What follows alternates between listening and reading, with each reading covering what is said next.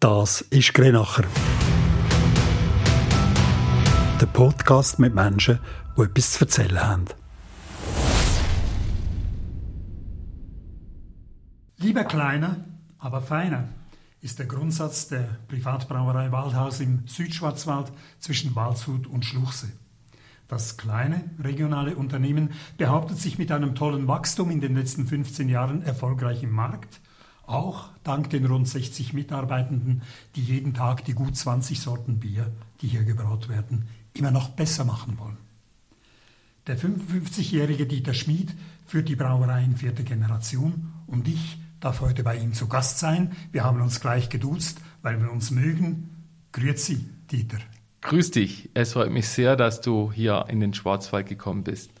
Ich habe gehört, dass du vor langer, langer Zeit mit deiner Schwester Petra am Mittagstisch gesessen hast und sie gesagt hat, sie werde dir einst die Brauerei führen. Wieso kam es anders? Ähm, es kam anders, weil ich denn äh, das erste Mal gesagt habe, nee, also ich möchte das machen, ja. Und äh, da waren wir natürlich noch Kinder. Äh, und da war das eigentlich geebnet, ja. Ähm, ja. Es war natürlich auch möglich gewesen, dass sie das auch mitmacht, aber sie ist in Richtung Hotellerie äh, ist sie gegangen und dann hat sich halt das so ergeben, ja. Aber früher war es tatsächlich noch so, dass äh, das schon eher ein männerdominierender Beruf war, ja. Wenn du sagst ergeben, dann tönt das ja so ein bisschen ah, musste halt, weil vierte Generation.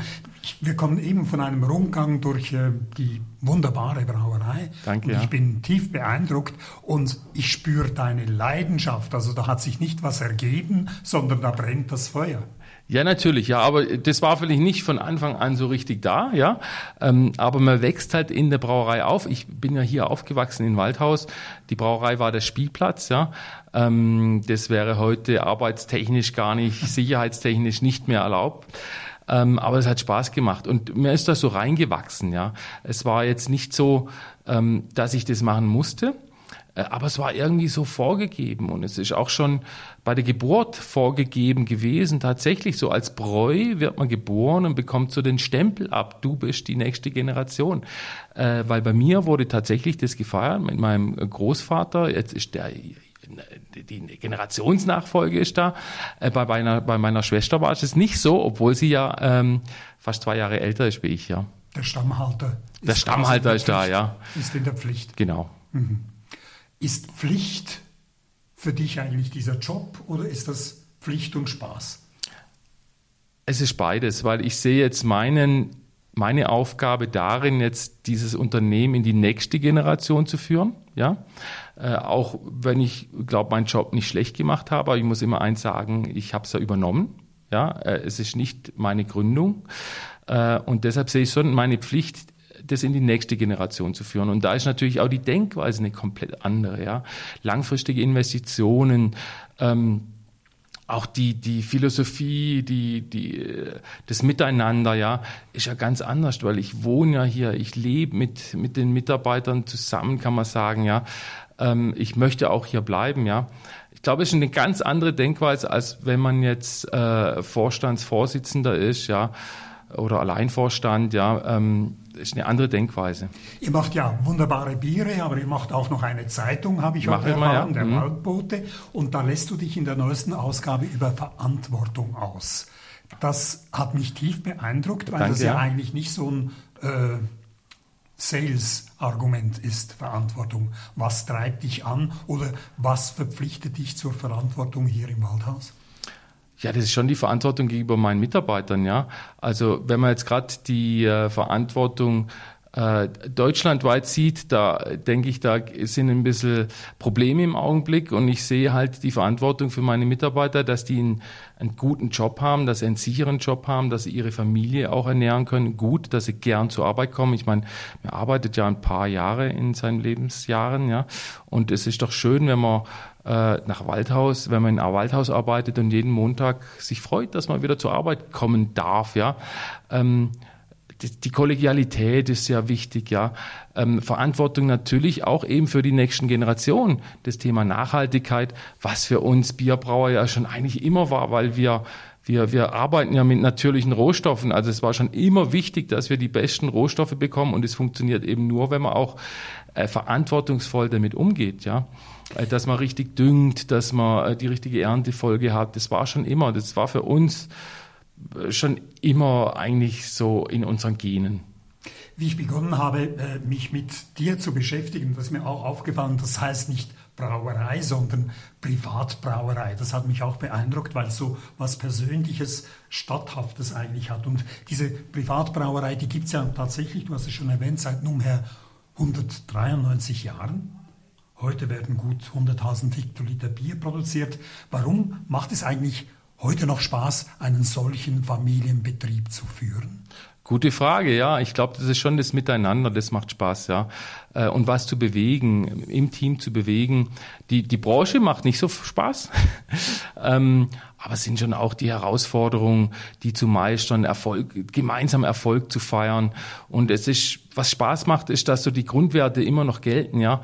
Äh, und das, das ist, glaube ich, in jedem, in jedem Unternehmen, äh, dass echte Qualität wird immer noch anerkannt, auch wenn die Geiz ist geil Mentalität überhand genommen hat. Aber mit echter Qualität trotzdem erfolgreich zu sein, das macht schon Spaß. Und das zu feiern, gemeinsam zu feiern, eben Spaß zu haben an, an der Arbeit, an dem Erfolg, an, ja, an der gemeinsamen Feier. Aber ich stelle mir das trotzdem noch schwierig vor. Äh, wie, wie, wie entwickelt man eigentlich so einen Familienbetrieb von Generation zu Generation? Oder andersrum gefragt, 2033? Was ist mit Waldhaus?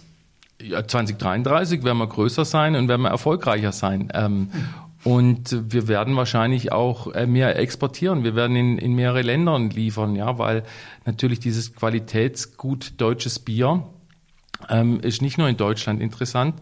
Äh, wir verkaufen ja aktuell nur aktiv in Baden-Württemberg, ja.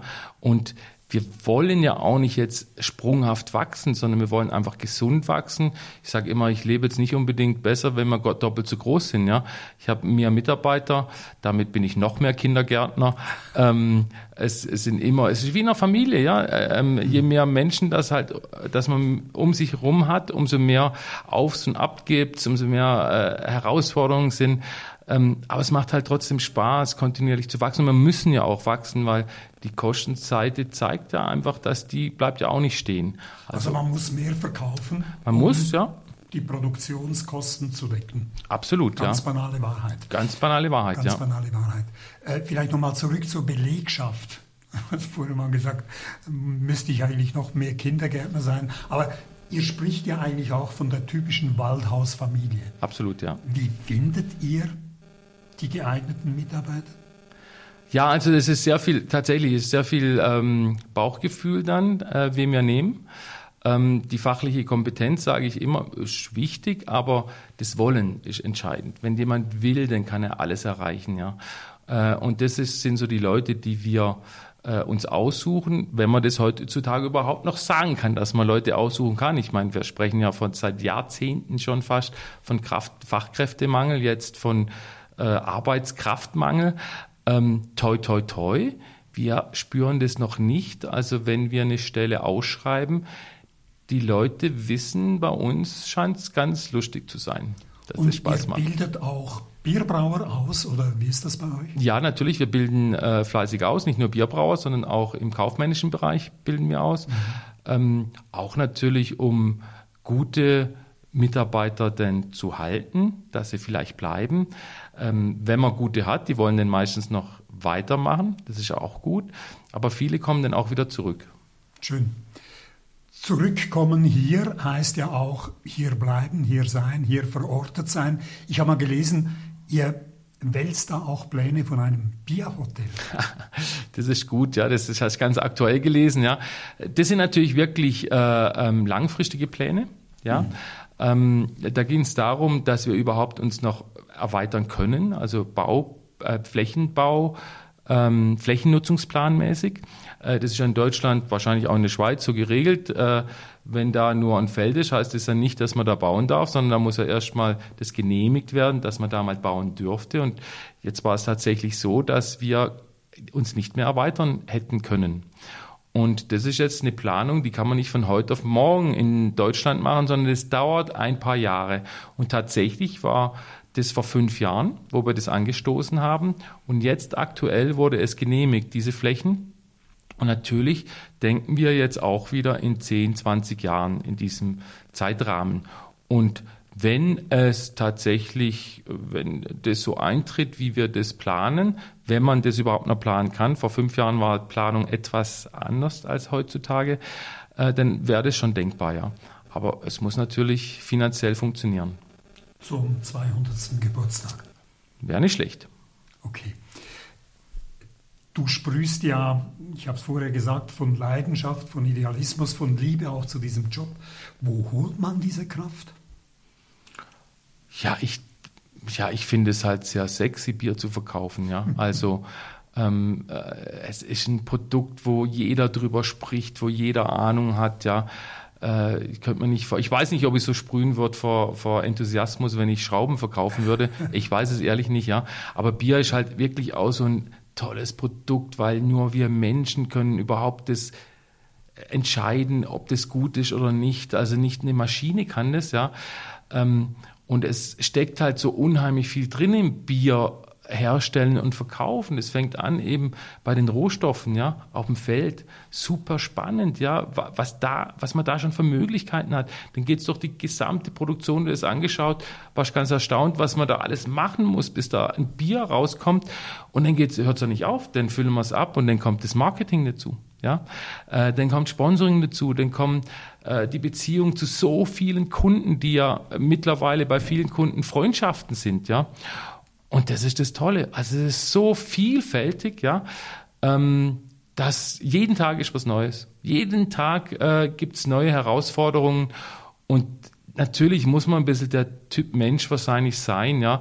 Ich habe auch, ich sage immer, ich bin eigentlich kontinuierlich unzufrieden mit dem Status quo. Ich will es immer noch besser machen. Ich will es nochmal neuer machen, neu erfinden, ja.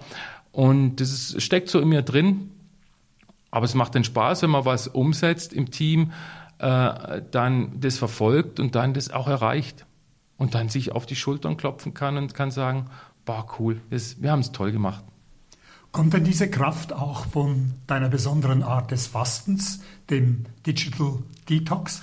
Ähm, äh, die Kraft, ja, würde ich jetzt nicht sagen, das steckt schon in mir. Also diese, äh, ja, diese, diese Energie, einfach immer wieder was Neues zu machen, nie auf dem Status quo zu bleiben. Äh, aber das Digital Detox ist tatsächlich was, wo, wo ich ja ähm, lange Zeit gar nicht kannte, weil ich ja auch immer alles wissen will, ja.